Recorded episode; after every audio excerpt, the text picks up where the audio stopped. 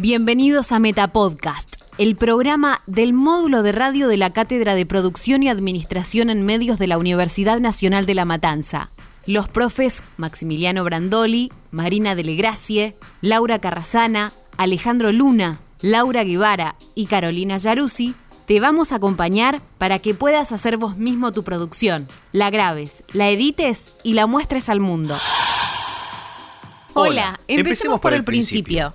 ¿De qué hablamos cuando hablamos de podcasting? La palabra podcast surge en 2004 en una nota en The Guardian donde Ben Hammersley intenta definir los contenidos que circulaban en Internet producidos por los primeros audiobloggers. Podcast surge entonces de la conjunción de pod, que en inglés significa cápsula o cosa portable, y de cast, de broadcasting. Muchos dicen que pod también son siglas en inglés que resumen la frase Public on Demand o que provienen de iPod.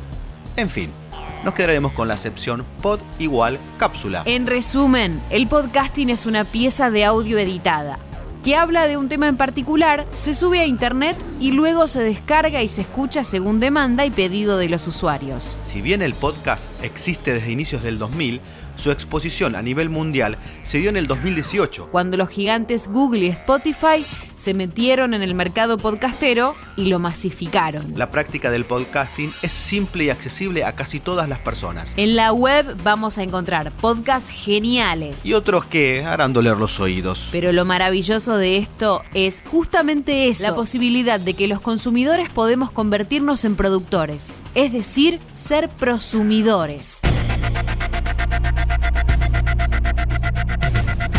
Un podcast es un contenido de audio comprimido en MP3, por ejemplo, que se publica en una web o en otras plataformas que alojan este tipo de archivos, como iVoox, SoundCloud, Spotify, Apple Podcasts, Google Podcasts y muchas más. La particularidad de este producto es que puede ser compartido a través de las redes sociales y por mensajería instantánea con un simple enlace. Además, puede ser descargado o escuchado offline, es decir, sin necesidad de estar conectado.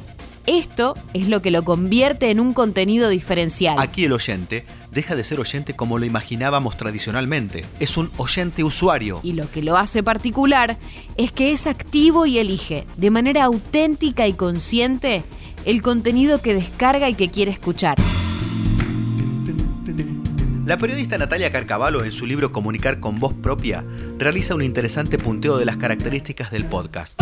Es alternativo. Porque las producciones se crean, se diseñan y se graban pensando en variedades de oyentes. Su fortaleza son los contenidos especializados, desarrollados con criterio atemporal y deslocalizado, de modo que pueden ser escuchados en cualquier momento y lugar se escucha a demanda. Se trata de audios on demand que están disponibles para ser elegidos y por lo tanto la audiencia de cada programa es fiel con esta escucha y renueva su atención y elección en cada episodio es comunitario. Los podcasts se piensan para una audiencia construida alrededor de intereses comunes. Se alojan en una web o plataformas online y se producen con herramientas y formatos digitales abiertos que pueden ser escuchados sin necesidad de receptores especiales es conveniente. Se suelen actualizar y compartir por RSS, siglas de Really Simple Syndication. En español, sindicación realmente simple. De esta forma, pueden estar disponibles en varias plataformas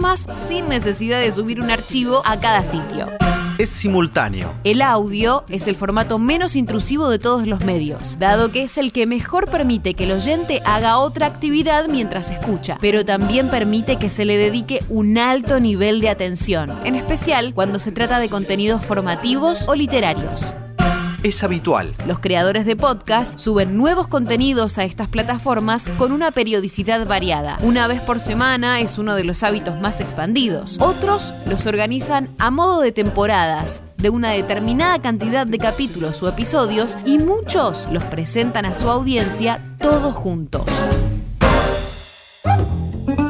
Entonces, con esta información, los desafiamos a que piensen ¿Harían un podcast? ¿Con qué lo grabarían? ¿Con un grabador de periodista? ¿Con un micrófono? ¿Con un celular? Hay muchas opciones. Y están al alcance de sus manos. Anímense. Esto es todo por esta semana. Nos encontramos en el próximo episodio de Meta Podcast. Hasta la próxima. Hasta la próxima. Metapodcast es una producción de los docentes de la Cátedra de Producción y Administración en Medios de la Universidad Nacional de La Matanza.